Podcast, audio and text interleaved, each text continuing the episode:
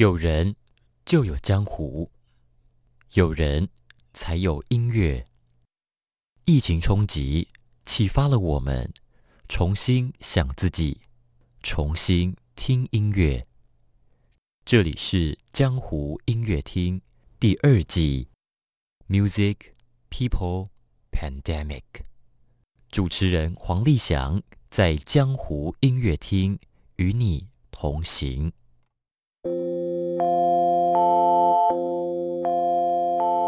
西城故事风风雨雨六十年，爱情故事唱唱跳跳却是永恒。没有尽头的冲突，没有停止的恐惧，但有无尽的包容与温柔，和永远不停歇的音乐。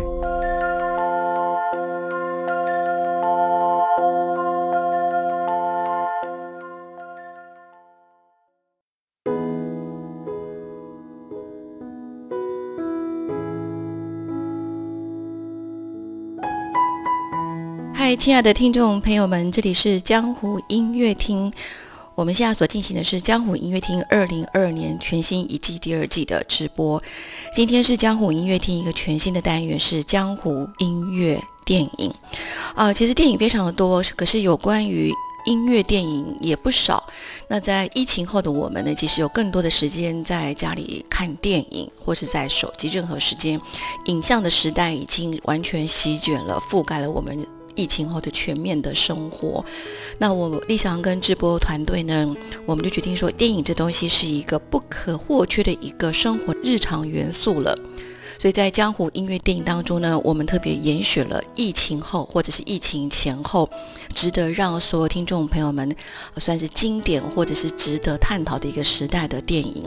那我们很开心的是，在疫情后呢，我们碰上了一个。百年难得一遇的一个经典作品，叫做《西城故事》（West Side Story）。这个呢，是我们大家所熟知的 Steven Spielberg 这位大导演。他已经可以不用再拍电影了，可是他为了图他小时候的梦想，因为他说《西城故事》是他小时候在家里面父母亲播放给他的歌曲，他一辈子忘不了。他希望能够去图他的梦想，然后就重新拍这个。真的是很难挑战的西城故事。那理想人在纽约这段时间也发现说，哎，其实，呃，西城故事的时代背景一直存在着，所以我们其实会觉得说，这个时候来谈论这部电影，实在是很有它时间上的一个深刻意义。那要谈这部电影，立场当然要请出了。也曾经在纽约长期的生活、念书，甚至工作过，对纽约有一个很大幅度的一个认知跟了解。再加上这位老师。现在回到台湾之后呢，他更能够以中立的角度，一个不一样的情怀的角度来看纽约，还有这个西城故事他笔下所描绘的种族冲突。所以今天丽莎很开心找到了我们音乐界大家非常熟悉的张吉任张吉任教授老师，你好。你好，丽莎好，大家好。呃，如果大家听众朋友们应该对张老师是不陌生的，去年江湖音乐厅开播第一季，呃，张老师为大家访谈了、分享了两集，非常非常精彩。其中一集就是纽约，所以老师，我还是还想听你谈纽约哈。这样说好了，呃，就是老师你比较年少的时候，纽约是你求学，然后你人生跟这个国际音乐世界接轨，或是体验很深刻的一段时间。那现在你在台湾也历经了。两年多的疫情后的生活了，现在此刻的老师，你怎么去想纽约这个城市跟你的人生之间的那个感觉跟意义呢？其实，我觉得一个人，他是一个经验的累积了。是啊，那么今天的我可能都是昨天，哎，或是几年前啊，这么多年来累积下来的我了啊，会变成今天的我。所以纽约对我来讲。其实重要的一点是让我看事情能够比较开阔一点，嗯哼，看世界啦也比较开阔一点。是，因为纽约这个城市呢，是一个很奇妙的城市啊。嗯，这个纽约大概是大概全世界的人种都可以在纽约找得到。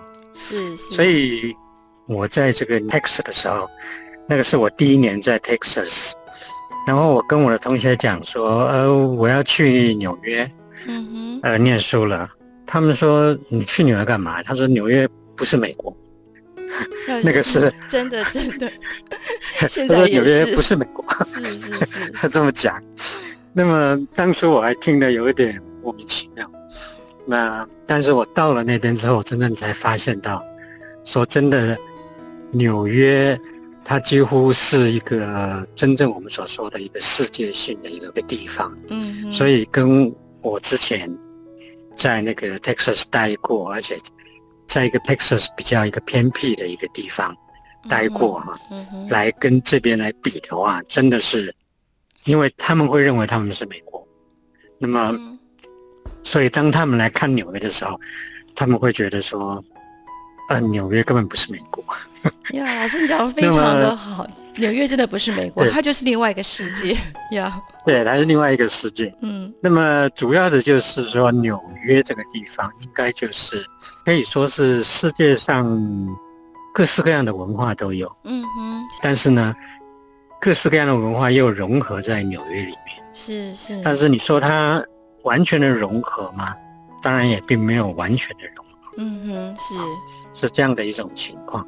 所以有时候事情发生了，或某一件事情发生了，嗯，你必须要从一个比较大的一个方向，或是一个比较宽的那种角度来看它。是。所以你提到西城的故事，嗯，其实提到 West Side，在我们的那个时候，是因为这个西城的故事发生的是。所谓的 Ups 那个上西区，Upper Manhattan，对，上西区是，对，Upper West Side，那那个地方呢，其实就是我说一般人不太敢去的地方，因为那个地方就是黑人，嗯，波多黎各人是那个聚集的地方，对。那么在某个意义上来讲，就是说他们比较贫穷，嗯，然后呢，他们在这个，他们有他们自己的。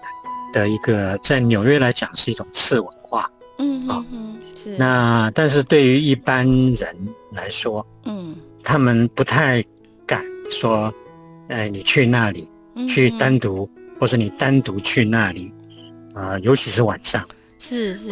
但是呢，这个原因也是我们一去的时候就被我们的朋友给影响，嗯，啊，就讲说那个地方不要去，呃，最好不要去，对。可是很妙的，就是我第一年第一个夏天，其实我是住在那个 Bronx，就是住在那个 Upper West Side。是啊，当然呢，那个我住的地方很短啦，大概住了不到一个礼拜。嗯，那我的那个朋友就再三的叮咛我，嗯，你一定要在六点以前回家。哦，OK，一定要叫绝对叫我不要太晚回去。天黑天黑之前一定要回到家。对，这个是我记得还蛮清楚。嗯，那么，但是我上哥大的时候，其实哥大哎再往上一两条街，它就是属于那个所谓的 Upper West Side。嗯哼，啊，所以它离那个其实很近，离离那个区域其实很近。呃，可是也也蛮好玩的，就是过了那一条街，这一条街好像就是划分了这边跟那边。对对，呃，他们也不大会到这边来吵闹。OK，那所以这是一个在我看来是一个很妙的。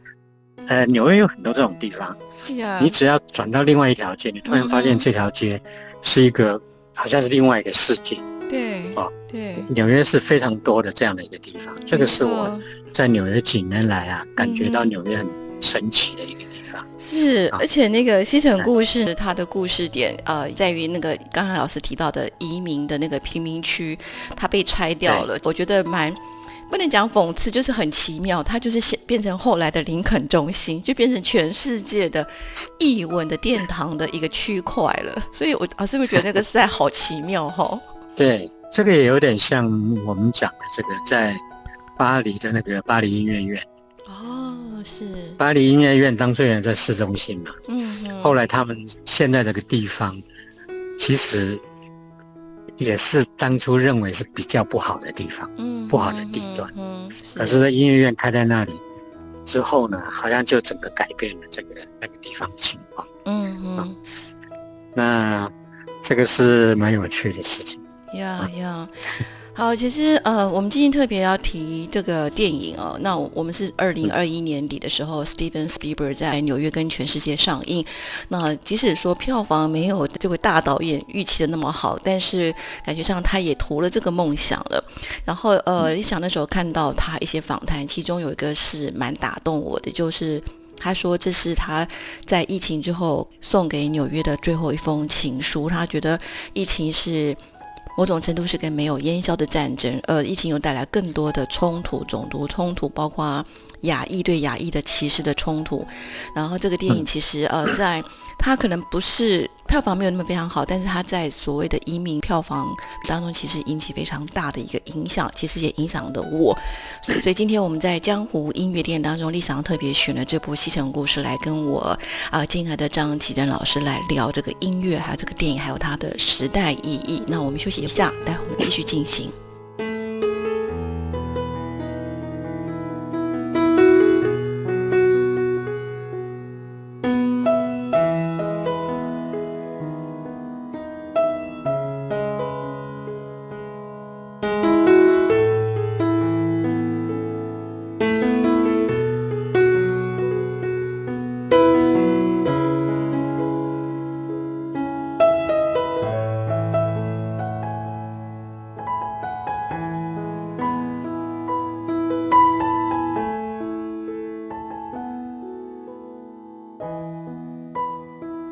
里是江湖音乐厅，现在你们所收听的是江湖音乐电影，我是主持人李翔。我们很开心在二零二二年能够在文化部温暖的支持之下，继续制播我们第二季的江湖音乐厅。李翔跟这波团队新增了一个新单元，就是江湖音乐电影。那我们严选了几部。有时代意义，或者是韵味十足，或者是可以让我们看了好久好多次的电影。今天李想要邀请到我敬爱的张洁妍老师，我们谈的是一个算是不仅是古典音乐圈，是一个大众流行音乐世界里面一个超级经典，就是《西城故事》。然后这个 Steven Spielberg 这个导演，他在二零二一年疫情之后去上映了这部电影了。啊，说献给纽约，或者献给生活在纽约这边有种族冲突、呃困扰或者是疑惑的所有的朋友们。哇，这句话又打动我了。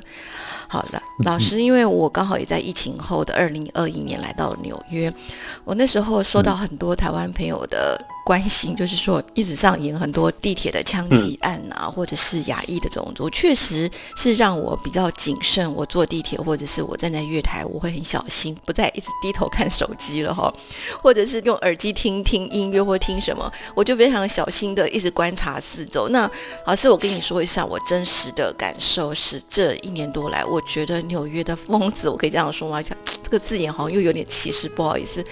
精神上有状况的人是比我以前在呃二零二零年疫情之前更多了。可以预期，可以预期，因为纽约的本身哈，它就是压力很大的一个城市。嗯哼，对，尤其是对一些你要在那边生活的人，嗯，其实它本身，而且你本身没有很所谓的很雄厚的这个财力啊，你要在那边谋取生活。这个这些人来说，他本来就是一个很大的一个压力，是啊。那因此你说有疯子，疯子很多，是我们那个时代也是有。但是呢，我在想，因为这个疫情啊，是呃，等于是把大家限制的更厉害了。没错，所以他其实给这个压力，嗯嗯，啊，在纽约上面。除了生活上的压力，还有心理上的压力，嗯哼，这个应该是可以理解的。所以疯子更多，这个是可以理解的。呀，而且老师就是精神上状况，而不是以前我们印象中那些可能像有名，而且我常常碰到那种年轻人，好像是艺术家，嗯，他们就会在地铁上面就是。呃，当然很多人是在地铁上表演，然后就是跟我们这些就是呃乘客要一些小费嘛。可是现在那种表演，我都觉得，哎，这是表演嘛？因为他们有时候会情绪突然很激昂，然后甚至撞到旁边人也不管，或是就是碰到小孩子也都不管他。就是我觉得那个张力是非常的庞大。所以当我看到这个 Stephen Spielberg 他说要将这个最新版的《西城故事》献给纽约的情书。某种程度，我觉得他是比较乐观，因为他是生活在一个顶端的精英中的精英了。那其实，其实我那时候有段时间，我刚好住在布鲁克林的布希维克，是刚好是 Puerto Rico，Puerto Rico 族群最多的区块。那因为西城故事就是讲爱尔兰裔跟波多黎各两个族群的那个冲突嘛。哇，我就觉得那个，我就我在看这个西城故事，或者在听这音乐。我不知道那个情绪非常的复杂，老师，老师要讲一下你对这个西城故事的感觉。其实我看了这个，当然我是觉得这个情况在莎士比亚的《罗密欧朱丽叶》就已经出现了。嗯，对。这可能是，可能是在世界上或是历史上，可能永远没有办法避免，或者是呃没有办法去逃避的一种现象。嗯。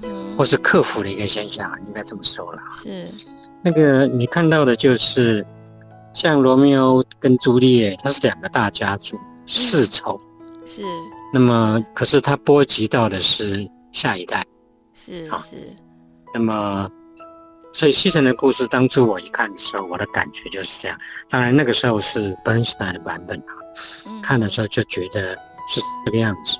那么，因为它呈现出来了这样子的一个故事呢，嗯，所以等于是把一个现象，呃，其实是跟我觉得是跟罗密欧跟朱丽叶的一个现象一样，嗯，呈现给大家看，是。说彼此相爱的年轻人，嗯，呃，为什么一定要被这个上一辈或者是？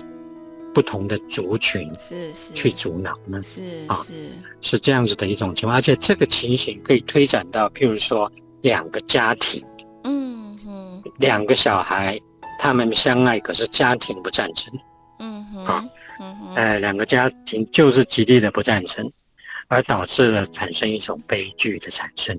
其实你小可以从家庭看，大可以看到族群，嗯啊，甚至大可以看到两个国家。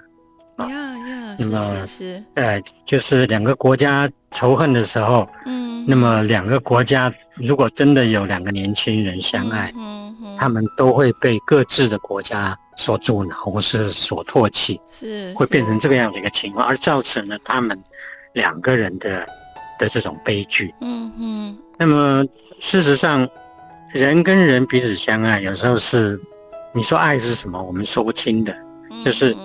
你爱上对方是爱上对方，嗯哼。那么这个可以不顾族群，可以超越这个文化，嗯哼。但是问题是，各自的文化不放你，或各自的族群不放过你，对。哎，那这个呢，就是造成了下一代的悲剧。呀，就是，这这个大概是历史上一路看来的，这个是一直无法避免的现象。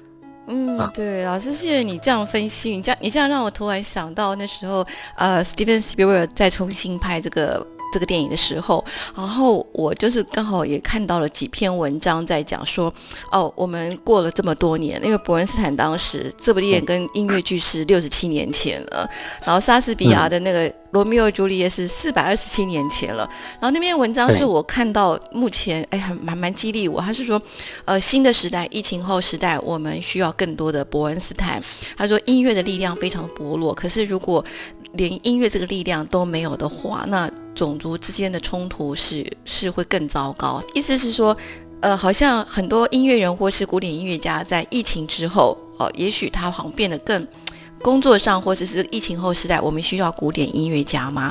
然后那篇文章是说，其实，在疫情后时代，我们需要更多伯恩斯坦这种跨界的，因为当年他把爵士、拉丁音乐东西放到结合的古典音乐，在当时赵老师是音乐史专家，我不知道这样讲对不对？他真的可以说是跨界音乐的始祖。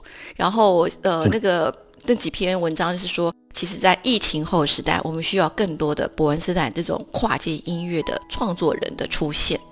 是没错，因为这个，呃，我想每一个族群都有他们自己的音乐了哈。嗯哼。呃，这个族群当然包括国家，但是国家里面有一些，也有很多不同的族群嘛。嗯。哈。那么，如果有有这个。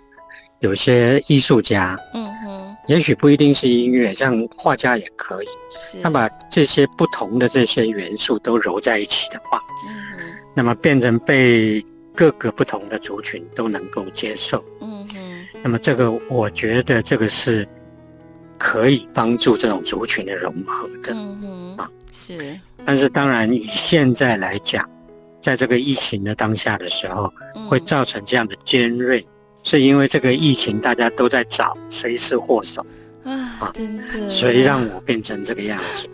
那这里面，所以雅意呢就变首当其冲了哈！真的，就会变成这个样的状况。对啊，嗯，我感触好深刻哦，因为因为刚好就置身在这个状态里面，没错。对，哇，老师讲真好，就是嗯，我其实今天立想呃，在江湖音乐电影这个单元。聊西城故事，这样我们并不是呃要单独介绍这部电影，或者是当年非常轰动的音乐剧，或者是伯恩斯坦当时那时候的音乐剧跟电影，而是我们透过西城故事这样的一个经典的音乐电影音乐剧呢，我们在跟大家来分享，其实当下此刻我们大到种族，大到国家，小到可能两个家庭或是个人、个人、个人之间的理念的不合。那理念不合当中这种东西，其实在当下被疫情后，就像老师刚才说，疫情后时代它压挤得更为尖锐。老师，我好喜欢这两个字哦，尖锐。对，好，这个尖锐，这个尖锐，其实我们看不到自己，有时候我们也不了解对方，就是那种尖锐会让大家变成对，因为日子真的不好过，哦，真的真的不好过。我因为因为可能是大家都要找一个出口嘛，嗯，一句话就是。Why me？对，就是为什么我要我要受这个苦，受这个罪？嗯，那么这个疫情，我也不是坏人，我也成天想起来说，我也成基督教的话，我也成天祷告，我也嗯哼，也常常做好事情。那怎么我也得这个病，或者我也为什么也要受这个病的牵连，让我不能够动弹？啊呀，这些种种都是一种压抑，然后大家都想找一个出口。哎，真的耶，老师，你这样子又又让我想起某一个一个场合，我就不要讲那个场合。我在纽约的时候，然后那个场合是大家就是就是规定一定要戴口罩进去，然后有一个人，他看起来其实是一个气质很好的一个中年妇女哈，然后她不戴口罩，那那时候呃保全人员就说请她戴上口罩，她就说我为什么要戴口罩？是谁害我一定要每天戴口罩？他说：“我我每天都祷告，我是个好人，我都固定缴税，我每一段地铁票我都一定是买地铁票，我是一个奉公守法的人，我在这边尽心尽力过了 过了那么多的生活，一个合法，一个也我也当了很多地方的志工，把人替了，他们美国人很喜欢那种志工，很尊敬这种。为什么我要受罪？我都没有伤害别人，我凭什么一定要戴口罩？为什么要让我那么痛苦？他就疯掉，一直这边狂骂。”然后那保全人又不敢碰他，保全一碰他，他就说：“你不要碰我，你你是在你是在侵犯我。”就整个弄得本来是一个本来是一个温馨的一个译文场合，然后他的情绪就爆炸了。后来就反而是有一对 couple，就是英法族过去抱了他一下，就先问他说：“女士，我可以抱你吗？”然后可能是那个因为一个更年长的人哦，满头白发阿婆，她说：“我可以抱你吗？”然后那女士就比较和缓，你可以。她说：“她说我可以像妈妈一样，或是你的姐姐抱你吗？”她说可以。她抱她之后，才让她情绪缓和。然后那对银发族 couple 就把她慢慢带出会场。呀，这个其实很感动人的，你可以把它写出来啊。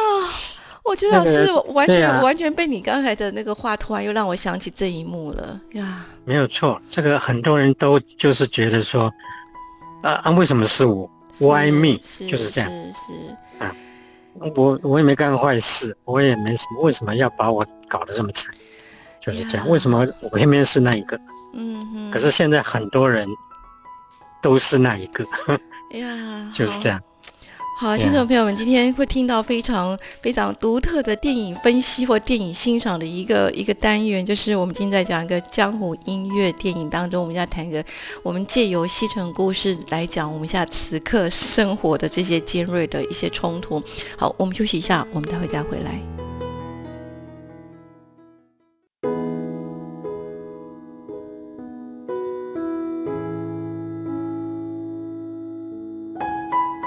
Hello，亲爱听众朋友们，这里是江湖音乐厅。现在立翔跟张吉仁张老师，我们在借有一部最新版本的电影，Steven Spielberg 他所翻拍的《西城故事》。他说他不是翻拍，他是重新 reimagine，他重新诠释了。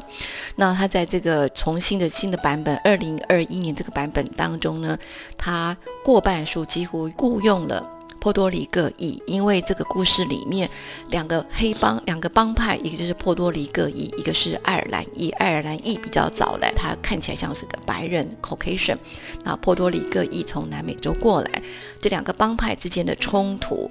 那但是这个故事其实是呃，张老师之前有提到，他其实是沿用启发灵感来自于。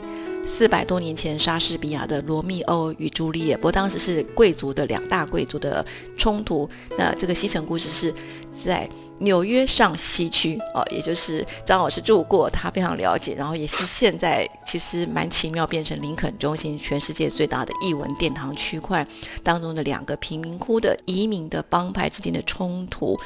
但是张老师，我觉得西城故事如果没有伯恩斯坦的音乐。还有《伤害》这个歌词，那《伤害》Stephen 伤害呢也非常的遗憾，他在二零二一年底的时候过世。所以这段时间，丽莎在纽约时候，呃，真的是每个礼拜都会定期收到关于西城故事、关于伯恩斯坦、关于移民、关于跨界音乐、拉丁爵士跟古典音乐的结合这些的探讨。那我想请教张老师，你自己个人怎么来看伯恩斯坦之于西城故事？他对这个故事的音乐的贡献，现在多年之后怎么看伯恩斯坦？因为西城的故事，它牵涉到的其实是不同的文化。嗯哼，这是像刚刚提到说波多黎各跟那个爱尔兰裔，对不对？那他们各自有他们的次文化，在这个纽约是。那么他们各自有他们各自的一个。文化，嗯啊，或音乐元素在里面，嗯哼，所以 Bernstein 用到这个那种所谓的一些我们说的比较流行音乐，是是，或者是。说有爵士哈，嗯哼，这个跟古典混在一起，呀，那么我觉得这个呢是他非常非常独到的地方啦，嗯，啊，因为他如果完全用古典音乐来写。那这个有点格格不入，因为因为这两个这两个这两个帮派根本就 怎么懂古典音乐，在某个意义上来说啊，所以他会用到这种，等于我是觉得说是呃属于这个族群的音乐，两个族群的音乐啊。那么基本上来讲，就说如果从这个那个社会阶层的。这种角度来看的话，这两个族群就是在社会阶层里面比较低的，对啊。但是这个低的阶层，他们同样有他们自己的音乐，同样有他们自己的所谓的文化在里面。是。那所以 Bernstein 呢，他用了这个，但是呢，他想要把这个放到古典音乐的殿堂上，嗯，所以他就把古典。跟这些当初的流行拉丁，那或是呃这个拉丁的音乐结合在一起，我觉得这个是一个，光是从他的剧本的本身来看，它是一个蛮正确的一个一个选择啊。那也是因为这个样子，所以他得到蛮广泛的那个注意跟算是接受。他其实的故事是蛮成功的啦。嗯，在当时来说。现在现在听来还是非常的电影是，对是。那因为基本上这个谈论的，它是一个一个人性的问题。嗯嗯。那当然，这个人性跟人性虽然因为不同的文化有所不同，嗯哼，但是它有一些所谓的人性是相同的，比如说爱恨情仇。是是。他说。表达的方式可能不太一样，在不同的文化里面表达的方式可能不太一样，但是它本质上是相同的。呀，那西城故事里面有比较一个特殊的就是，呃，刚才老师提到，就说这两个帮派其实他们是社会底层，可是比较特别，他们是移民。移民，我觉得移民这个老师一定非常清楚，移民这个东西在纽约实在太深刻，它是纽约一个标志的文化之一。我可以这样说吗？移民这个东西。对，因为这个移民有很多，呃，像大战期间呢，比如说有很多德国人，或是有很多那个俄国人，叫做奥，呃，俄国人啊，或者是或者是那个奥地利人都移到这个呃美国来嘛。是。那么在纽约，他们有一种学校，叫专门给这个移民设立的学校嘛。嗯嗯。啊，像在台湾很出名的音乐家那个肖之，对，肖之他原来以前他以前就是在这种学校里面教过。啊，讲到肖之老师，我要特别感谢张老师。张老师，你你去年跟我提到肖泽老师他在那个纽约这边移民的一个学校里面，呃，就是设立合唱团，我特别去找。Settlement 就是对，就是那个他们叫 Settlement 的那那个那个 school 嘛。对，是是。是专门为移民而设立的。嗯哼。那么，所以他能够了解到这一点，所以我想这也是他能够在台湾待那么久的一个原因。嗯哼。啊，是是。那。所以我在讲说，其实移民对于美国来讲，其实美国就是个移民文化，是，而且纽约就是一个缩影，它几乎全世界的人都有，都集中在这里，嗯啊，不像有一些地方，你可以很明显的看到，像譬如说在新辛拉提，这就是德国人的地方，对对，当初德国移民大部分就到这里，啊，是，但是纽约来讲，一方面呢，它当然就是说相对来讲。它是比较小的区域，是那比较小的区域，但是它挤进了比较多的不同的这种移民或者是文化的元素了。是是是。那因为这样的缘故，嗯哼，它也也造成了纽约的那种所谓文化上的丰富了。啊，也可以这样说，是是，对。我想问一下张老师，张老师是那个张老师是我们一直以来的音乐史的专家。我想问一下张老师，说伯恩斯坦他当时是那个呃纽约爱乐第一位土生土长的美国指挥家，不过呃我相信他一定是人缘很好，而且他他本身是犹太人哦，但是我觉得他当时一定是对于各个族群的音乐家都很友善，或者是给各个族群的音乐家。有蛮多的机会，所以我觉得他应该是人缘很好，所以一直到现在，我我都还没有看到，嗯，在英文资料上还没有看到哪些不同国族的音乐人或者是乐评人对他有蛮严厉的批判，对他都一直说他搭起了古典跟流行之间的桥梁，也对于呃纽约的音乐圈有很多的贡献，所以。我对他那段我不是那么清楚，他我想他应该是善待很多各个国籍的音乐家吧。他人是他是人缘很好的一个。那么我去的时候他已经啊离开这个纽约爱乐了。嗯，好。但是纽约爱乐里面的这些乐手们呐，我有一些呃还还蛮熟的。嗯。所以有时候就是聊起这个 Bernstein，嗯他就说哦，他们都叫他 Lenny Boy。Lenny Boy。因为他他的第一个名字叫叫 Leonard 嘛，所以他们都叫他 Lenny Lenny，然后他们叫他 Lenny Boy，因为他很小就跟他们几乎是跟他们在一起，哦，所以都叫他这个样子。那么另外一个他们喜欢的那个指挥是那个 Baron Boy，所以他们也叫做叫他叫他们叫他 Danny Boy。那个那那时候 Dan 那个 Barenboim 只是特级指挥啦，嗯，那 Barenboim 也是出了名的。人缘很好的一位哈，音乐家。是。那么，Bernstein 我所知道的就是说，他的确是那个纽约爱乐的团员都很喜欢他。嗯哼。啊，所以他们是愿意为他演出。他是属于这样子的一个职位。哇。那个乐团的乐手是愿意为他演出。嗯。是这样子的一个，这不像是那个我在纽约的时候，那个指挥是那个。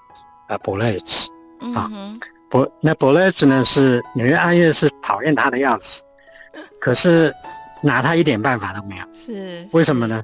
因为他耳朵好的不得了，所以你在下面想整他，你只要有一个人整他，他都可以把你点出来。这么多小提琴，他可以把你个人，你如果在底下作怪，他可以点出你你在 你的问题。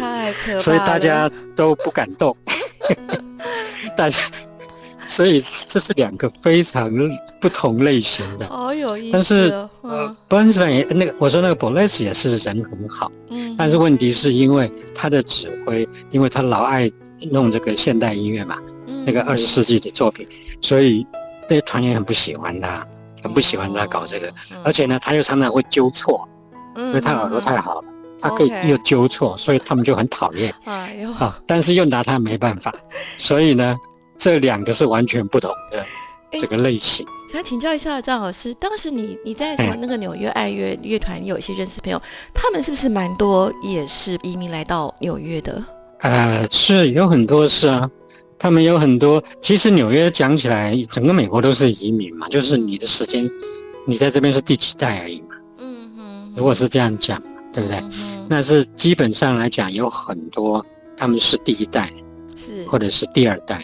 我在的时候还有，因为我在的时候刚是，呃，一九七零年嘛，嗯，一九七零离那个二次世界大战还不算太远，啊，所以那时候在大战期间移民到美国的年轻的音乐家，他们还在这个纽约爱乐，有些是第一代，那有些是。第二代是这样子的，但是他们里面的组成也是不同的国籍的人嗯哼哼哼，哇，我们今天非常的非常的难得跟老师用跨世纪，然后我们真的跨了跨差不多，我们时间从一九七零年代到。二零二二年的今天的此刻，我们借由这个经典的电影、经典的音乐剧，然后又是伟大，算是纽约非常伟大的一个指挥家。我也可以说他是一个音乐传播家。伯恩斯坦他优美的音乐，我们在这个音乐当中去聊这个时代疫情后之后这么动人的一些故事。我们休息一下，待会回来。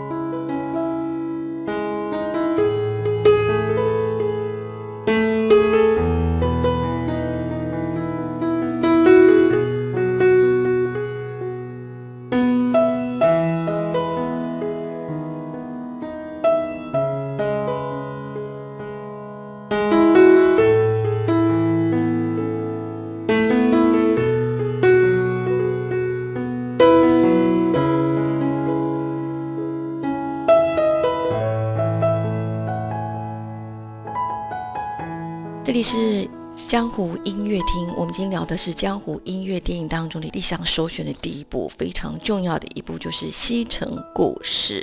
那为什么会选这部电影呢？刚好它是疫情之后，我们的大导演 Steven Spielberg 献给纽约的一封情书。他觉得经过了六十年后，当年的一九六一年之后的那个《西城故事》第一个那么成功的版本，整个世界在疫情后呢，仍然显得冲突。更多而且更多样化的冲突，就像今天跟呃李想跟张老师所提到的，就是疫情之后，其实人与人之间的呃理念不合、歧见跟冲突，其实变得更为尖锐。我今天特别请到张老师，是因为张老师很特别的是，张老师有欣赏到当年。六十年前那部 一九六一年，当时相当成功，当然可以说是当时奥斯卡就是整个获奖无数的这部电影哈。老师会提下，呃，你看一九六一年的《西城故事》，给你的那种情怀跟感触是什么？当初就是我刚刚前面也有提到，其实我一看到这部电影，第一个让我感觉到的就是罗密欧朱丽叶啊。哦，是。那么。对，当然就是说，以电影的以这个《西城故事》电影的本身来看，当然音乐当初让我觉得很很新奇哈。嗯嗯。呃，因为我们这个台湾学古典音乐，然后又跑到这个美国去，还继续学古典音乐，所以对于这个《西城故事》的这个音乐，对我们来讲，算是一个还蛮新鲜的东西。很大震撼。那对，可是其实我记得《西城故事》。其实是因为那个女主角，这个对我吸引非常大，就是那个那段丽华，哦，那个 Wood 啊，嗯哼，在我看了她之后呢，等于是有人当时真的是很迷他，嗯哼，呃，当然这里面的歌，那歌唱的很好。啊，嗯。哼，所以在当时来讲，因为我是在一九七零年到纽约的嘛。嗯，所以那个时候已经舞台剧、已经下档音乐剧已经已经下档了。嗯，那么接着来的就是这个电影嘛，所以我们只能够从这个电影上来看。嗯嗯，所以这个西城故事其实是我们看了好几遍，嗯，好，那这个感受是很深的，就是真的就是罗密欧朱丽叶的感受，是。啊，只是说他在我看来是一个罗密欧朱丽叶的纽约版，哦，是是是，这样，对，哎，这个纽约的版本，而。如果对于这个电影人物的话呢，我刚刚有提到说是完全是那个女主角，那个娜丹丽华，嗯啊，是是是，我觉得她演的真的很好，灵魂人物也长得很漂亮啊，她是灵魂人物，对对。老师，你知道吗？就是呃，这一次在那个我查到资料哦，就是这是 Steven Spielberg 他要重新他要去拍这个最新版的《西城故事》时候呢，他跟全世界就是呃 casting call 就是要甄选演员嘛，OK，然后有四个主角就就是玛利亚、安妮塔、Tony 跟 Bernardo 四个主要的演员嘛，然后你知道吗？结果有个纪录片就就报道了。他们这个剧组四个演员，四个演员要甄选哦，casting，收到了三万五千份的录音带跟资料，三万五千份，然后要甄选这四个演员。哇，我看这个数字，我感触好深刻哇，真的是竞争好激烈，所以就可以凸显的说，你要在纽约出人头地，或是你要能够生存下来，这个地方更挤压，更更可怕。OK，是没错。但是我们当初到纽约去的时候啊，我发现很多的音乐家，或是甚至学生，都觉得说他们一定要在纽约出人头地，才算是出人头地。嗯哼。那而且他们觉得他们离开了纽约，好像就觉得他们离开了这个所谓的音乐圈这样子啊。哦。那么当然这个是不对的概念。嗯。但是当初像我们很多的同学。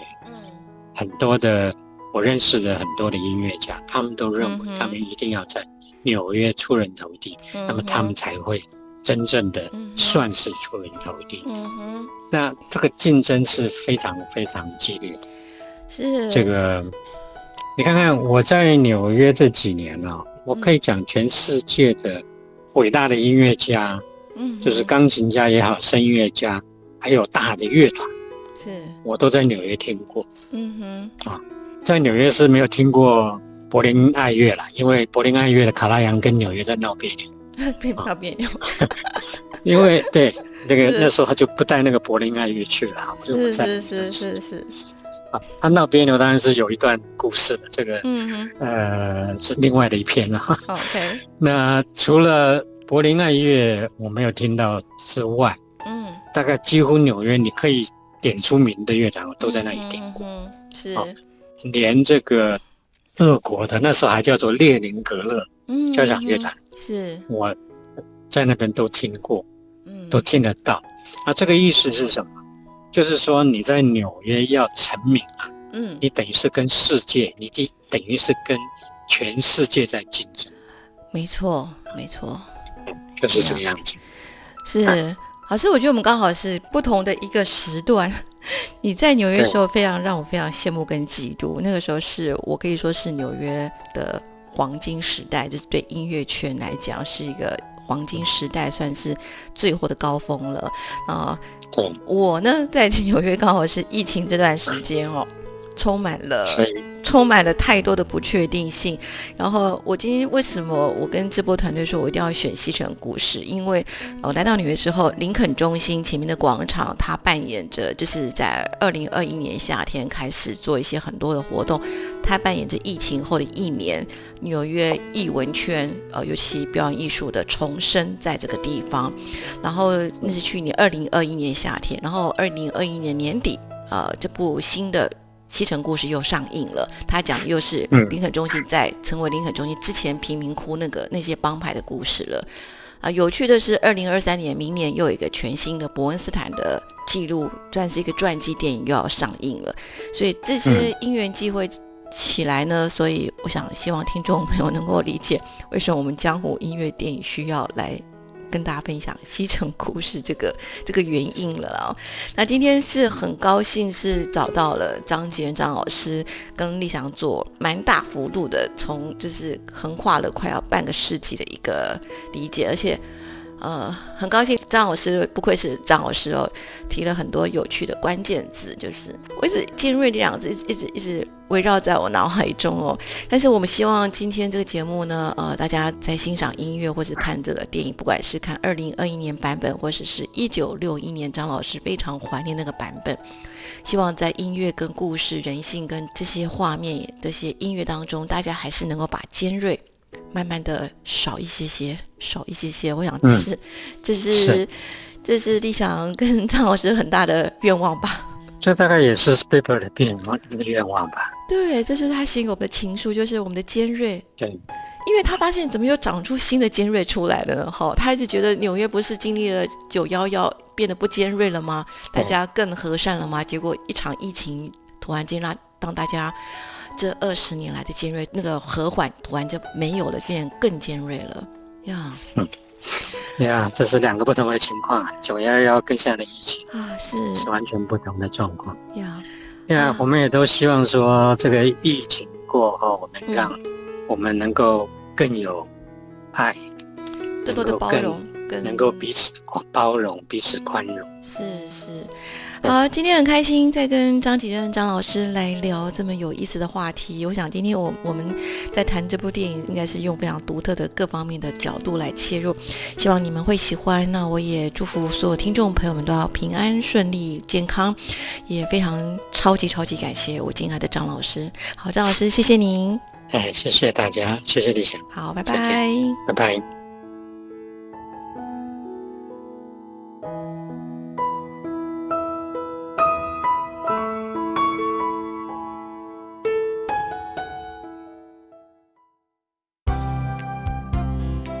本节目由文化部影视及流行音乐产业局指导播出。